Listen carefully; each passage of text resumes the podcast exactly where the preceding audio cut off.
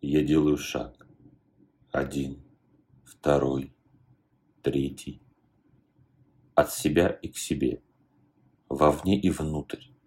К сердцевине своего сердца. К божественной искре, что пылает внутри каждого из нас. Бело-золотые руны имени Гамаюн промелькнули перед моим внутренним взором. Послышался женский грудной голос. Наконец-то. Я уже во все стороны смотрела. Пришел. И я оказался в родном ельнике. Вечереет. Воздух свеж и прохладен. Густой хвойный аромат окутывает все вокруг. Вершины елей почти исчезли на фоне темно-синего неба. Лишь ранние звезды своим несмелым светом слегка очерчивают их контур. Под ноги ложится знакомая лесная тропинка, вся усыпанная хвоей и перевитая мощными еловыми корнями, то тут, то там выступающими из нее. Я двинулся вперед, куда-то туда, по наитию. Меня как будто тянет в том направлении, и сердце радостно стукает в груди. Туда, туда тебе.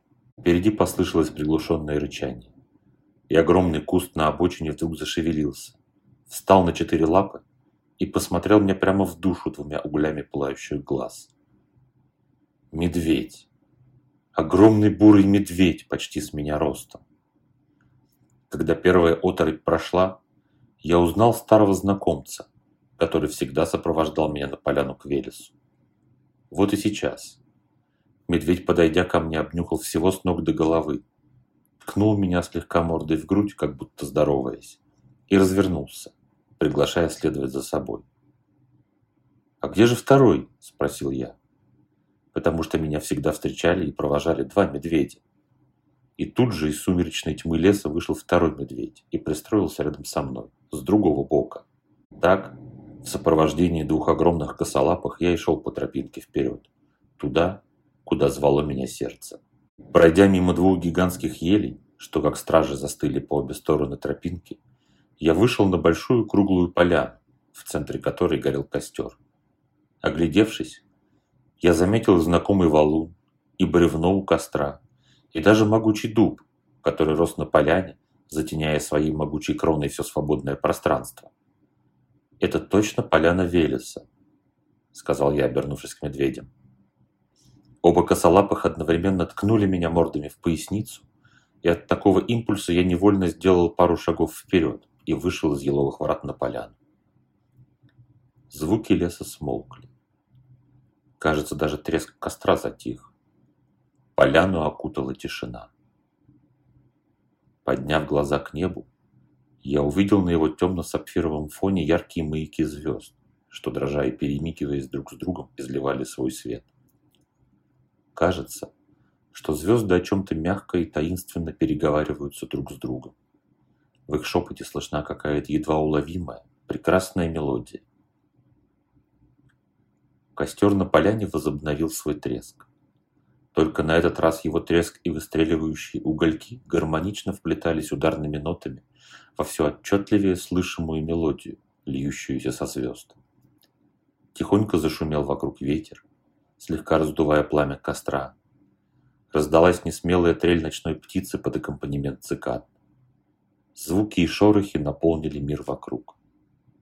Едва заметные, еле уловимые, слышимые больше сердцем, чем ухом, они гармонично вплелись в разливающуюся по поляне мелодию. Внезапно костер вспыхнул огромным языком пламени и тут же опал до углей, которые остались рдеть в костровище слегка раздуваемые дуновением ветерка. Все в мире слилось в единый поток. Треск остывающих углей, дуновение ветра, шепот листвы, пение цикад, звуки и шорохи ночного леса, неумолчный шепот звезд. Поток гармонии мира. Все слилось в единый слитный поток, включив меня в себя. Я стал всем – и все стало мной.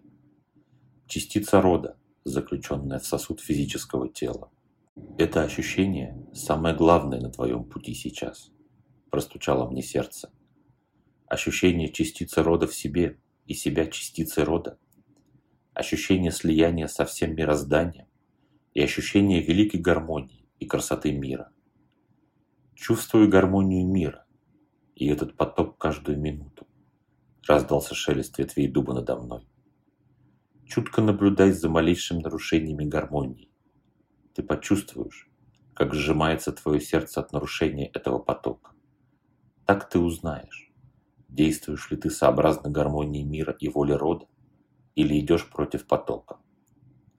«Да-да», – раздался в голове грудной женский голос, – «это и есть плыть против течения. Только вы превратно поняли эти слова, опираясь на течение видимого, явного мира, на моду, на мнение окружающих, мнение разных авторитетов и прочее. Порыв ветра раздул почти угасшие угли, и вспыхнувшее на несколько мгновений пламя осветило прекрасную птицу, сидящую на ветке дуба.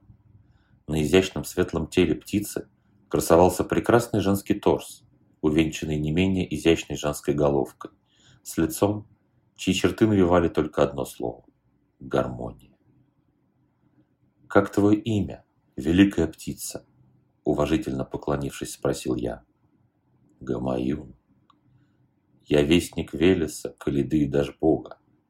Я несу знания и мудрость богов вам, когда боги решают, что пришел срок. Сегодня твоя очередь, сказала птица грудным женским голосом.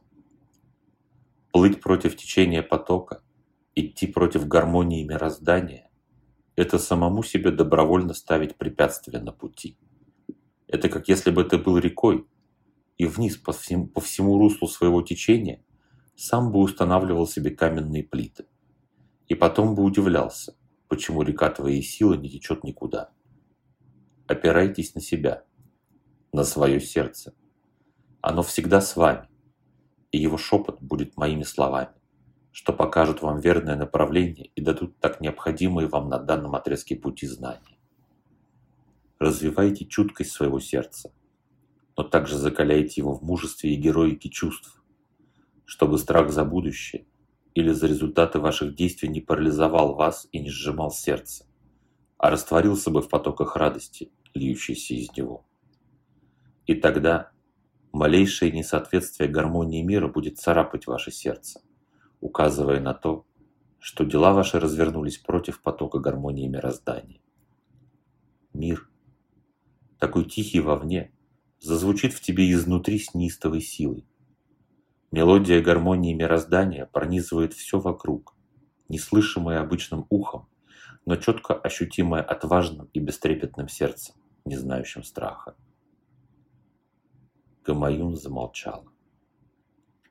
Угли костра опять вспыхнули, осветив собой всю поляну. Я заметил мужскую фигуру, стоящую по другую сторону костровища, но рассмотреть ее не успел. Меня вернуло в собственное тело.